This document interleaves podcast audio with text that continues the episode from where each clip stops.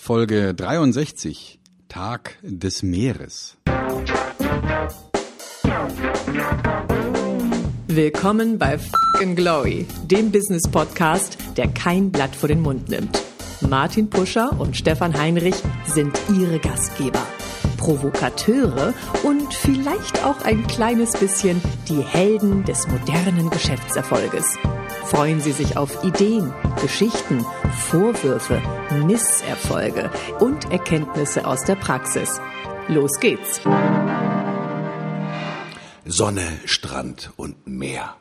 Was zur Urlaubszeit der Deutschen liebstes Kind ist, ist nichts anderes als eine Metapher für Bewegung, Freude und Erleben. Der Tag des Meeres erinnert aber auch daran, welche bedeutende Rolle das Wasser der Ozeane für Klima, Gesundheit und die Wirtschaft spielt. Und wer ans Meer denkt, denkt vielleicht auch noch an das Meer. Wie das zusammenhängt, berichten wir gleich. Ich liebe das Meer. Ich liebe diesen Podcast. Stefan und dich liebe ich eigentlich auch ein bisschen. so ist das. Tag des Meeres, eine tolle Situation, wenn man sich das vorstellt, in diesen sommerlichen Tagen ganz entspannt am Meer liegen, im Strand, das leichte Brausen des Meeres im Hintergrund hören und eine leichte Brise voran. Aber Stefan, für uns ist der Tag des Meeres doch mehr als einfach nur faul herumliegen, oder? Ja, das stimmt. Obwohl ich natürlich auch schon ganz gerne am Meer bin. Ist aber schon wieder ein paar Wochen her, als ich äh, auf einem Workshop war äh, in, auf Mallorca und wir da ganz intensiv zum Thema Content Marketing gearbeitet haben. Das war direkt am Meer und das ist natürlich immer geil. Also wenn man dann zwischendurch mal zum Strand gehen kann oder so oder abends nochmal sich da hinsetzt und so ein bisschen in die, ins Nichts guckt, das ist schon toll. Warum haben die Leute eigentlich immer so ein gutes Gefühl, wenn sie am Meer sind? Ist es die Weite? Ist es der Horizont? Also es hängt natürlich davon ab. Also beim Sturm und bei Orkan würde ich natürlich nicht ans Meer gehen, aber so bei sommerlich lauen Lüften, was ist das? Ist es die Weite, die die Menschen anzieht? Ist es ja die der Horizont? Was ist es, glaube ich, Stefan? Na, letztes Jahr hatten wir ja, äh, oder letzte Woche hatten wir ja uns äh, unterhalten über den Weltbauerntag. Ne? Das ist ja ungefähr das Gegenteil von Meer. Die wenigsten Bauern sind direkt am Meer. Und äh, das Meer hat schon diese Faszination des Ungewissen und ähm, ja, dieses Farewell, ja, wenn du mal losziehst aufs Meer, wer weiß, ob du wiederkommst. Ähm, es gibt eine völlig andere Gesetzeslage auf dem Meer. Außerhalb von der Zone ist dann, ja, bist du im Niemandsland. Und das ist natürlich schon faszinierend. Ne? Mhm. Du es gerade sagst, Niemandsland, dann ist das ja wohl wahrscheinlich auch darauf zurückzuführen, dass das Meer ja keinen Mandanten hat. Also im Sinne von, es kümmert sich niemand richtig um das Meer. Deswegen ist ja. es ja natürlich für viele, ja, die auf den Transportweg das Meer benutzen, ja, ein Stück weit auch natürlich die große Müllhalde, weil da wird was verklappt, da wird, äh, werden Dinge über Bord geworfen. Ich glaube, das Meer braucht dringend einen richtigen Anwalt, Stefan ja, nehme ich mal zumindest ja. an. Ich glaube, das ist ja, Logistik ist mal ohne Meer und ohne Ozean kaum denkbar eigentlich, oder? Ja, stimmt.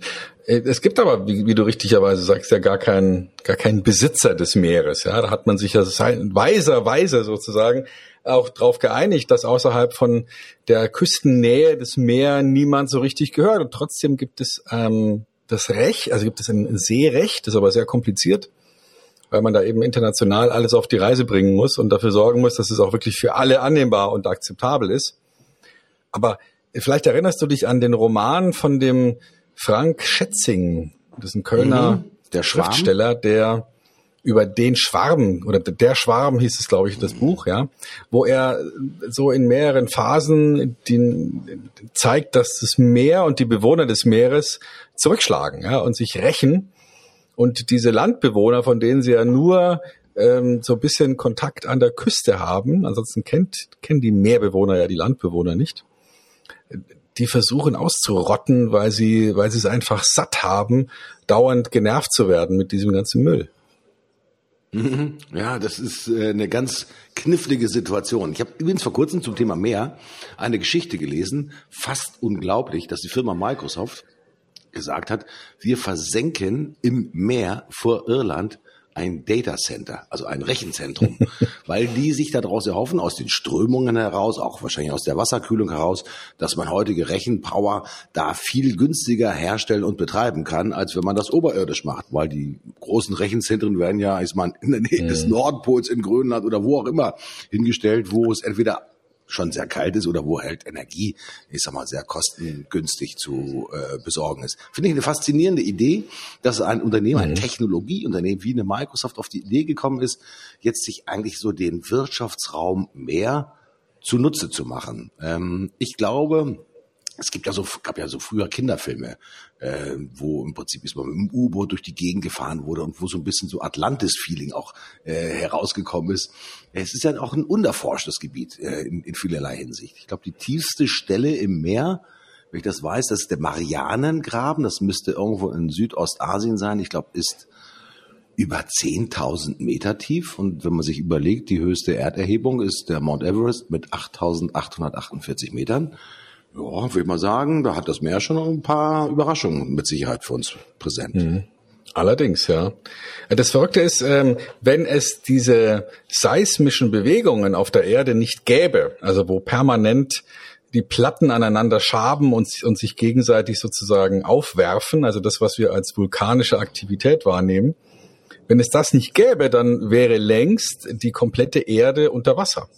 Mm, weil, okay. weil, weil sozusagen die Menge an Land, die nach oben ragt, wenn man die auffüllen, wenn man das nutzen würde, um die, die Gräben im Meer aufzufüllen, dann hätten wir nur noch Wasser. Das ist ja interessant. Das heißt also, die absolute Landmenge, die über dem Pegel Null liegt, reicht noch nicht mal aus, um wirklich ich sag mal, alle Gräben in, in dem Meer zuzuschütten. Das ist ja faszinierend. Mhm. Ja, zeigt aber natürlich, ich sag mal, wie sehr wir doch letztendlich vom Meer auch abhängig sind. Ja, also ich kann mir natürlich vorstellen, neben den wirtschaftlichen Aspekten wie als, ich sag mal, Transportweg ja, verfügbar zu sein, äh, auch für die Seele am Strand zu liegen oder vielleicht zu segeln. Bist du übrigens Segler? Kennst du oder kannst du segeln nee. überhaupt? Überhaupt nicht. Nee. Nee, ja? nee, nur auf die Nase. Nur auf die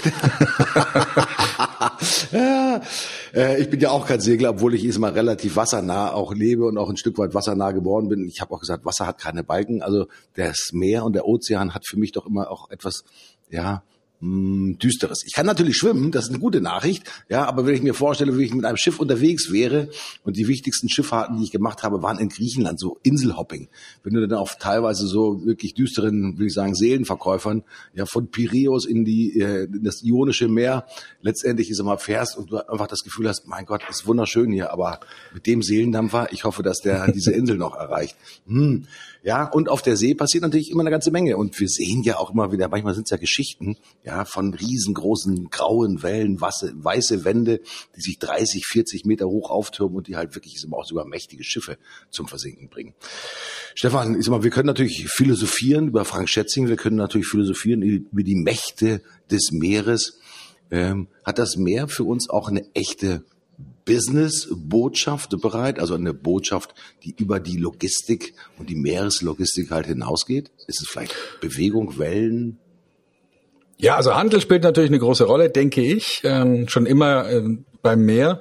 Tourismus ist natürlich ein Riesenthema, weil ähm, jeder will ans Meer. Und wenn man sich mal anschaut, wie Länder sich entwickeln, in der Regel passiert erstmal was an den Küsten. Also wenn man mhm. sich beispielsweise die Entwicklung von Amerika anschaut, Erstmal natürlich an der Ostküste, dann wird's ein bisschen dünn in die Mitte hin und dann an der Westküste ist dann wieder richtig Trubel. Also üblicherweise ist es so, dass sich ähm, Länder so entwickeln, dass sie erstmal am Meer sich richtig wirtschaftlich bewegen. Das gleiche gilt ja auch für China. Ne? Entlang der Küste von China geht die Post ab und je weiter man ins Landesinnere kommt, desto weniger wirtschaftlicher Trubel ist da zu verspüren. Also wahrscheinlich ist es mehr schon ein Magnet, weil es mhm. letztlich ja auch ja, Nahrungsquelle ist und Handelsroute ist.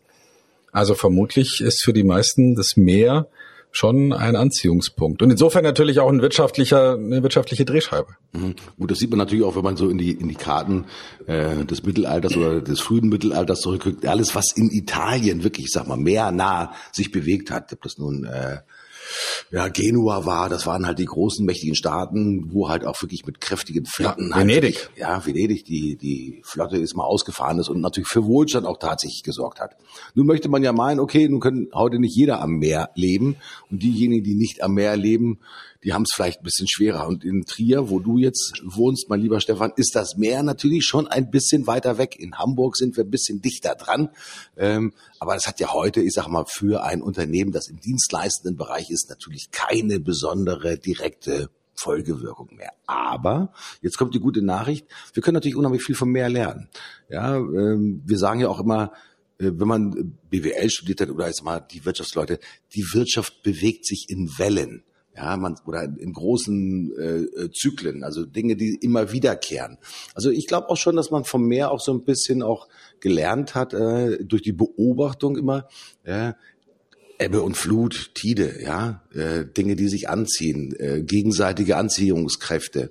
Gäbe es den Mond nicht, gäbe es nicht Flut und gäbe es nicht Ebbe. Also das ist vielleicht auch eine Symbolik. Letztendlich ist mal, um auch zu gucken, Leute, diese scheinbare Kausalität, ähm, irgendwo draufdrücken und es klingelt hinten und das ist alles. Das ist viel komplexer. Also das Meer an seiner komplexen, in seinem komplexen Gefüge ist natürlich auch schon ein Sinnbild dafür, wie wir uns im Business auch tatsächlich aufstellen müssen. Und das war viel mehr Radarkräfte auch tatsächlich haben müssen, um zu gucken, was bewegt sich denn da draußen. Also für mich ist das Meer nicht nur Ort des Ausruhens, sondern natürlich auch schon ein bisschen symptomatisch, um auf das eigene Geschäft auch tatsächlich drauf zu gucken, weil ich ja nicht die ganze Zeit nur die, Baum, äh, die Beine baumeln lasse an der See, Stefan. Was fällt dir so zum Thema Meer, Analogien ein in Richtung Business? Ja, also jeder will natürlich immer mehr, ne, also mit H. Aber bevor wir da in die Ecke gehen, lass mich noch mal eine Sache überlegen. Ähm, das Meer als ähm, ökologischer Raum, der der ja letztlich das Klima definiert, der vielleicht auch irgend, das vielleicht auch irgendwann noch wichtiger sein wird für das Thema Nahrung auf unserer Welt und ähm, und und trotzdem wir Schwierigkeiten wahrscheinlich damit kriegen werden, dass es immer weiter mit Kunststoff zugemüllt wird. Ja, mhm. also dieses Problem, dass das, was wir da so herstellen, irgendwann als, als Granulat an irgendein, irgendeinem Meer schwimmt und und auf diese Art und Weise im, im Mikrobereich äh, die, die den Fischen Probleme macht und den anderen Meeresbewohnern. Ich denke, das wird früher oder später ein Thema werden und ich kann mir vorstellen, dass da noch sehr interessante Unternehmer entstehen werden, die Ideen produzieren, wie man dieses Problem lösen kann. Entweder indem man das wieder einsammelt oder indem man vielleicht Bakterien äh, produzieren kann, die ganz gezielt auf Kunststoffe losgehen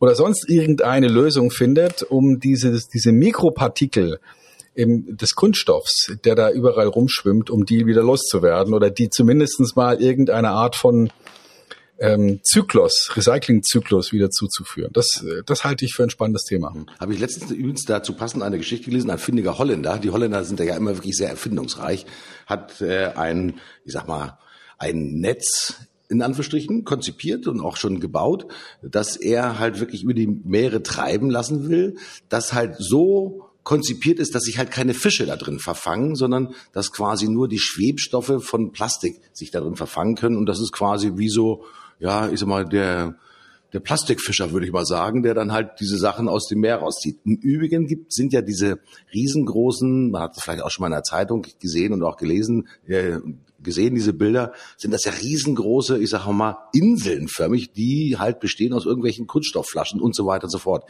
die teilweise wirklich die Größe von mittelgroßen Städten haben, ja, die wie in einem Strudel ja, sich über die Weltmeere bewegen. Eigentlich eine ganz furchtbare Vorstellung, wenn man das äh, sich wirklich so vor Augen führt, was vor allen Dingen da natürlich auch alles äh, passiert mit dem Thema Nahrungskette, was du gerade gesagt hast, Stefan. Ne? Hm. Ja, das ist spannend. Aber ansonsten mehr als, als Wirtschaftsfaktor, klar, Nahrung spielt eine große Rolle, Handel spielt eine große Rolle. Ähm, ich bin gespannt, wann und wie wir äh, es hinkriegen werden, auch das Wasser aus dem Meer noch mehr zu nutzen. Mhm. Also sprich Wasserentsalzung auf die Art und Weise vielleicht noch mehr Land bewirtschaften zu können für die Bevölkerung, die ja fast explodiert im Moment. Ne? Also sieben Milliarden haben wir ja längst hinter uns gelassen. Wir rennen auf die acht zu, bald kommt die neun und vermutlich werden wir sogar noch die zehn und die elf erleben. Und das ist natürlich schon ein enormer Zuwachs an Menschen, mhm. die plötzlich auf diesem Raumschiff Erde unterwegs sind. Und ähm, ja, und da wird Wasser wird ein Thema sein, ähm, das so herzustellen beziehungsweise so vielleicht sogar zu entsalzen und, und weiter ins Land zu bringen, dass man da noch mehr damit bewirtschaften kann. Ich hatte ähm, ja vor kurzem eine, eine Chance beim Club 55 dabei zu sein und da mhm. war ein ganz ähm, hochinteressanter Mensch dabei, nämlich der Neven Subotic. Du kennst ihn vielleicht als mhm. Fußballspieler, der lange Jahre bei Dortmund war und jetzt äh, bei einem französischen Club spielt und der aber schon seit Jahren eine Stiftung hat, die sich mit Wasser beschäftigt. Mm, passt ja sehr gut zum Thema. Ja, und zwar Wasser, aber innerland. Also er geht ähm, in bestimmte Regionen in Äthiopien und ähm, baut dort Brunnen. Mhm. Das Interessante daran ist, und da sind wir jetzt vielleicht ähm, über den kleinen Umweg beim Wirtschaftsfaktor Wasser, wenn es gelingt, ähm, Wasser aus einem Brunnen für eine bestimmte Bevölkerung an einer bestimmten Stelle herbeizuführen, dann hat das unglaubliche Auswirkungen. Das kommt auf die erste Idee, auf den ersten Blick kommt man da nicht drauf, aber wenn man sich vorstellt, dass die Menschen Wasser ja sehr mühsam aus irgendeinem Wasserloch holen müssen, äh, was natürlich dann auch, was die Gesundheit angeht, schwierig ist. Aber die nutzen dieses Wasser dann wirklich nur für das Nötigste. Das heißt, sowas wie sanitäre Anlagen oder sowas, das gibt es nicht. Mhm. Und das führt zu verschiedenen Effekten. Zum Beispiel, dass Kinder dazu verdonnert werden, Wasser zu holen und dadurch nicht in die Schule gehen. Also sprich, Wasser zu besorgen bedeutet Bildung und vor allem auch für Mädchen, denn wenn Mädchen in die Pubertät kommen, dann schämen sie sich meistens wegen ihrer Menstruation und gehen nicht mehr in die Schule. Ähm, mhm. Und wenn man dort also geschützte Räume schafft, wenn man dort das schafft, was bei uns natürlich ist, nämlich Toiletten, Wassertoiletten, dann hat man eine Chance, dass die Mädchen auch, auch über ihre Pubertät hinaus in die Schule gehen. Das ist total mhm. verrückt. Und daraus entsteht dann mit einer gewissen Zeitverzögerung ein enormer Zuwachs im Bruttosozialprodukt. Also man kann sozusagen die Produktivität von Ortsgemeinschaften wachsen sehen, einfach nur dadurch, dass man einen Brunnen baut. Das finde ich schon sehr interessant. Mhm. Ich kann mir natürlich auch vorstellen, äh, wer von euch schon mal in Afrika war, äh, wenn wirklich, ich sag mal, die Menschen halt wirklich über ein oder zwei Stunden das Wasser auf riesengroßen Kanistern auf dem Kopf transportieren, ich sag mal, äh, nach Hause. Das ist äh, nicht nur körperlich anstrengend, das ist auch natürlich ist mal eine Tätigkeit, die häufig, ich sag mal, ja, von Frauen, von Mädchen, ganz besonders, von Kindern ja, ausgeführt wurde. Und das ist tatsächlich so, wie du es sagst, Stefan, das ist natürlich der volkswirtschaftliche, will ich sagen, Ruin, aber das hemmt natürlich einfach das Vorankommen einer Gesellschaft ganz erheblich. Und Bildung, wissen wir alle, ist das gut, ja, dass wir sicherlich mit am höchsten halten müssen, wenn es darum geht, unsere Gesellschaft weiterzuentwickeln. Ja, schon ein ganz, ganz mhm. wichtiges Thema. Ähm, ich kann mir vorstellen, dass ähm, der Neven Subotic da natürlich erstmal wirklich beseelt ist. Ich kann mir vorstellen, wenn man so eine Stiftung ja. hat, und ich glaube, er spielt jetzt in Saint-Etienne, wenn ich das richtig weiß. Mhm, äh, genau. Ja, äh, das ist natürlich auch etwas, was nicht nur gut ist für die eigene Seele, äh, etwas Gutes zu tun, sondern was dann natürlich auch Vorbildcharakter hat. Kannst du dir vorstellen, äh, dass, ich sag mal, Menschen auch, ich sag mal, sich vielleicht sehr stark engagieren, um das Thema Meer auch mit einer Stiftung zum Beispiel ja zu versehen, um dort, ich sag mal, weltwirtschaftlich bezogen äh, einfach noch mehr Gutes zu tun. Wir haben hier auf der einen Seite die Neven Stiftung, ja, aber kann man auch etwas tun, um dem Meer etwas Gutes zu tun? Hm. Also ich habe jetzt gerade mal nachgeguckt. Es gibt tatsächlich eine Stiftung für die Meere, Deutsche Stiftung Meeresschutz. Habe ich gerade eben gefunden. Mhm. Ähm, mhm. Und da geht's tatsächlich darum, ähm, ja, die Ausbeutung der Meeresökosysteme zu stoppen. Ja, das ist deren, das ist deren Idee. Mhm. Mhm. Also da haben wir schon doch einen Anwalt gefunden für die Meere, wo ich am Anfang gesagt habe, da gibt es keinen Anwalt. Also es gibt doch schon einen Anwalt äh, für die Meere. Äh, Stefan, die wirtschaftliche Betrachtung des Meers, also mit dem M-E-H-R, das Meer liegt da ganz dicht beieinander alle Menschen wollen mehr. Die wollen nicht nur ans Meer, sondern die wollen mehr haben. Ähm, ist, glaube ich, auch ein vollkommen natürlicher Aspekt, der sich über alle Generationen von Menschen auch gezogen hat. Das Streben nach mhm. Wohlstand, das Streben nach mehr einfach. Genauso wie die Kinder und die Jugendlichen in Afrika sich darüber freuen, wenn sie mehr Wasser zur Verfügung haben und einfacher das Wasser zur Verfügung haben, dann ist das eine Grundlage einfach für das Vorankommen.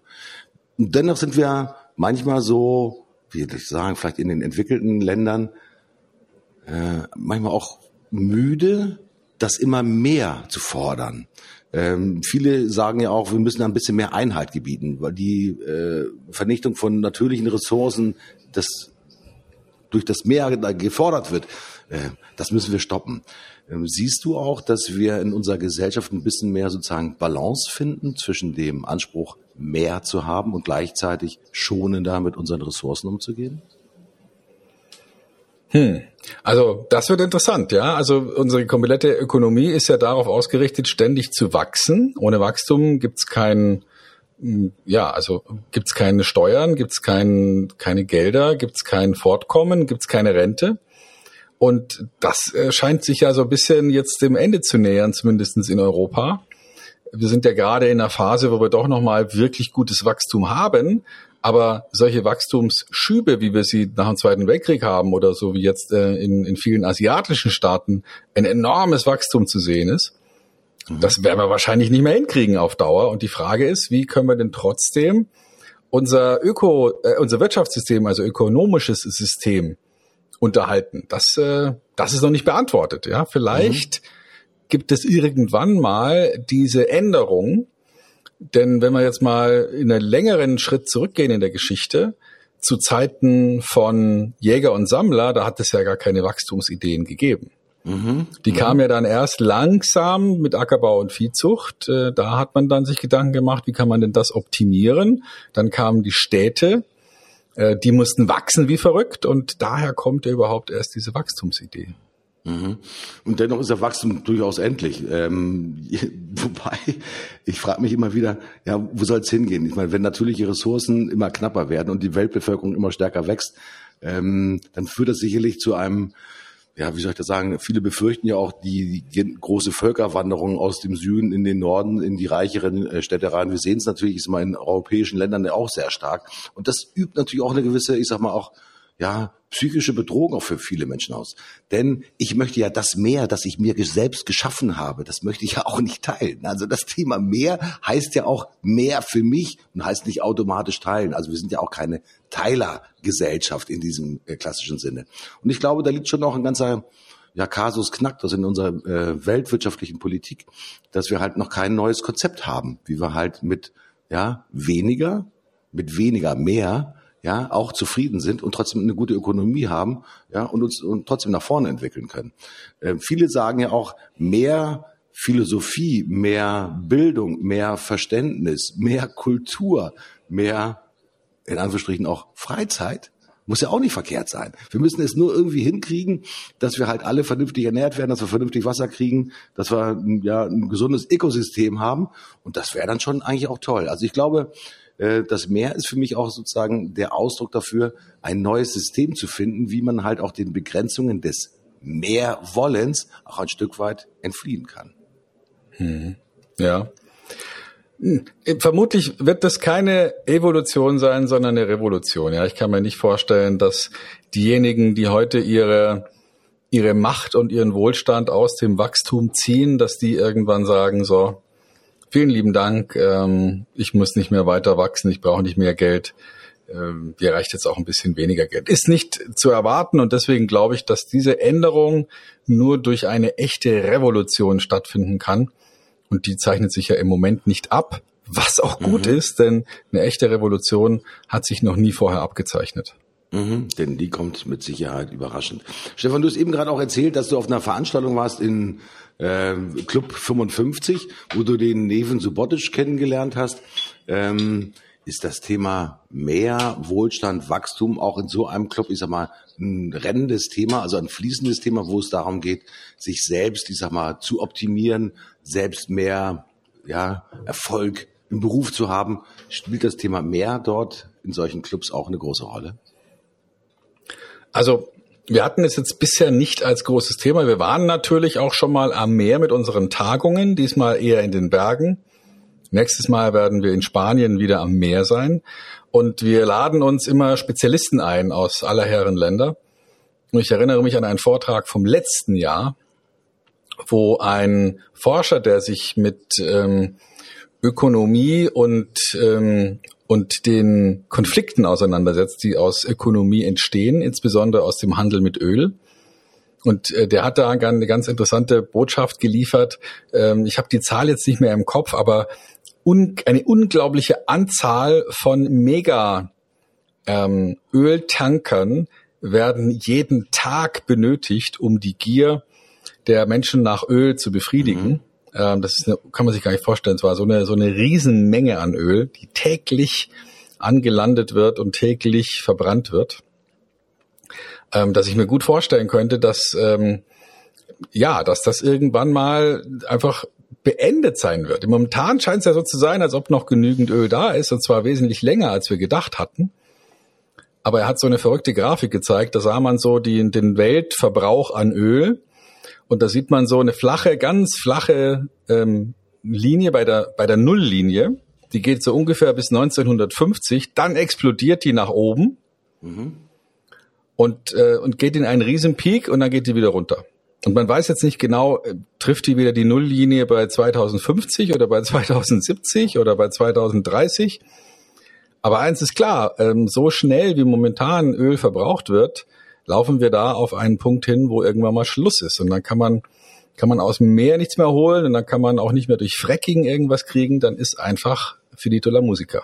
Mhm. Ja, dann braucht man natürlich Alternativen. Aber es wird ja schon heftig dran gearbeitet, wenngleich Viele Energieformen haben ja auch was mit Wasser zu tun. Also immer das Thema Wasserstoffantrieb zum Beispiel. Ich meine, das ist natürlich, äh, wie kann man heute äh, Wasserstoff gewinnen? Übrigens nicht aus Wasser, sondern als aus Erdgas. Also es ist ein, ein petrochemisches Verfahren, wie heute aus Erdgas quasi äh, Wasserstoff abgespalten wird durch einen durchaus mhm. energieintensiven Prozess, um dann halt zum Beispiel, ich sag mal, in Wasserstoffautos verbrannt zu werden. Alle denken ja, mein Gott, wir haben Wasser ohne Ende.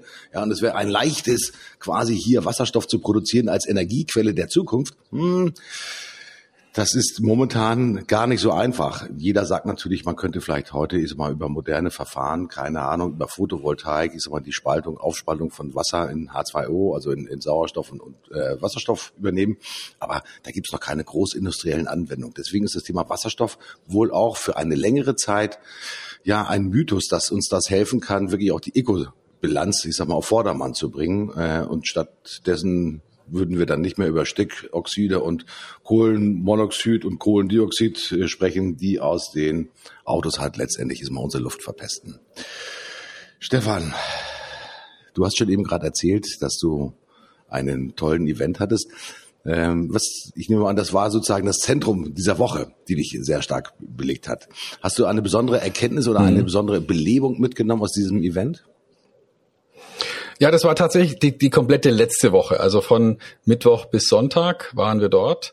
Und ähm, ja, also hochinteressant, tolle neue Leute kennengelernt, ähm, einen Whisky-Blender habe ich kennengelernt, ein Mensch, der sich damit beschäftigt, äh, Whiskys, ähm, zu, also die, die, die, das den Reifeprozess von Whiskys zu planen, dadurch, dass man die immer wieder in neue Fässer umfüllt, unterschiedlichste Sherry-Fässer, hochinteressant, was der da erzählt hat und, und wie die diesen, edlen Stoff vermarkten. Also mhm. in, in diesem Haus äh, gibt es Whiskys von 27 Pfund bis 750 Pfund die Flasche. Holla. Also im Standardsortiment und dann gibt es auch bisweilen nochmal Sonderkreationen, die dann auch durch mal 100.000 Euro pro Flasche kosten. Ich, äh, die werden dann aber eher als Wertanlage gehandelt, finde ich hochinteressant. Mhm. Die werden wahrscheinlich nie getrunken werden, aber Super interessante Idee. Mhm. Toller Mensch, toller Typ. Äh, wir hatten äh, eine berühmte Hamburger Werbeagentur dabei, beziehungsweise die Gründer, Jung van Matt, vielleicht sagt ihr das was? Ja, natürlich. Mhm. Ähm, äh, ein, zwei tolle Typen, wir hatten einen, einen wunderschönen Abend, haben uns lange unterhalten, ähm, tolle Gespräche geführt. Ähm, hochinteressant, wie die denken und wie die ticken und wie die ihre Agentur führen. Ich glaube schon, dass die ein sehr taffer Arbeitgeber sind oder waren. Ja, also da war dann so ein Spruch, der, der hieß, ähm, wer sich am Samstag frei nimmt, braucht am Sonntag gar nicht erst wieder zu kommen. Ähm, und ich glaube, dass es nicht ganz weit weg war von der Wahrheit, ähm, wie die da wirklich agieren und wie die, also was die fordern mhm. von ihren Leuten. Aber wir machen einige sehr coole, interessante Sachen. Also zum Beispiel machen die keine Besprechungen im Sitzen, sondern die machen ausschließlich Meetings im Stehen. Also wir, wir stehen für neue Ideen unserer Kunden und nicht wir sitzen, wir, wir besprechen irgendwas im Sitzen und sitzen auf unserem Problem. Das finde ich schon hochinteressant, so, so kleinere Dinge, die die da eingeführt haben. Ähm, toller Laden, hochinteressant, zu Recht immer wieder bestens prämiert. Wir haben natürlich auch über sowas gesprochen wie diesen berühmten Spot Heimkehren. Du erinnerst dich mit dem mhm. Alten Mann, der seinen eigenen Tod vortäuscht, um endlich seine Familie wieder zusammenzukriegen. Mhm, mh. Sehr lange darüber diskutiert, wie sowas entsteht und ähm, und dass man da sehr viel Beharrlichkeit und Mut braucht, um, um sowas dann auch wirklich mal einem Kunden zu verkaufen. Weil das natürlich auch, kann man sich vorstellen, sowas natürlich sehr umstritten ist. Aber unterm Strich, tolle Leute, tolle Leute kennengelernt, einen tollen Unternehmer aus, äh, aus der Schweiz kennengelernt, Pilatus, die machen Airlines irgendwo im, im Schweizer Niemandsland und bestehen gegen Beechcraft und, und Cessna, die ja von Amerika her den, den Weltmarkt dominieren. Ähm, und haben es erreicht mit einer Maschine, die jetzt seit drei Jahren auf dem Markt ist, dass die nach 14 Tagen die Bestellliste geschlossen haben, weil sie für drei Jahre ähm, die Produktion voll hatten und erst nächstes Jahr wieder Bestellungen annehmen für diesen Flugzeugtyp. Das finde ich schon hochinteressant dann tatsächlich so einen Markterfolg zu schaffen, indem man mit den Kunden im Detail spricht und wirklich mit dem Kunden gemeinsam Produkte plant.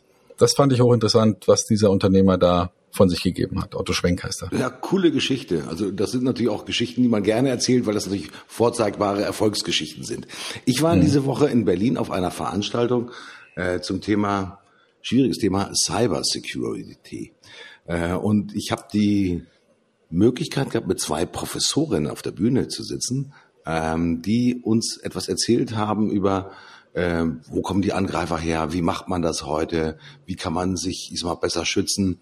Und das Interessante war, man denkt ja immer, wenn ich mich schützen will, dann muss ich möglichst hohe Mauern errichten, ja, damit halt niemand über diese Mauern äh, klettern kann. Und da muss ich vielleicht noch eine Wache haben, die, wenn doch jemand über diese Mauern geklettert ist, dass ich den in Anführungsstrichen mit einem kleinen Knüppel mal sozusagen äh, verjagen kann oder dem mal einen kräftigen Schlag auf den Kopf geben kann. Also das ist so die, die klassische Idee von Sicherheit.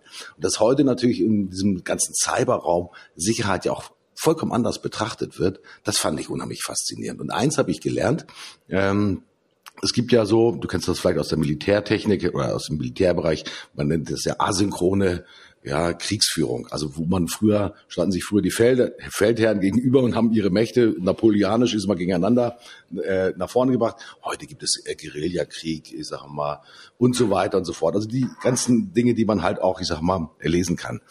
Und das Interessante ist, eine dieser Professoren sagte, und eigentlich musst du auch genauso eine asynchrone Verteidigungsstrategie haben. Du musst versuchen, das finde ich sehr faszinierend, wenn du glaubst, dass du immer das Produkt an der gleichen Stelle verwahrst und es bestmöglich sichert, ja, dann weiß natürlich jeder Angreifer möglicherweise, da muss es einen Tresor geben und den muss ich nur finden und dann finde ich die wichtigen Informationen, um letztendlich mal Schaden auch anzurichten.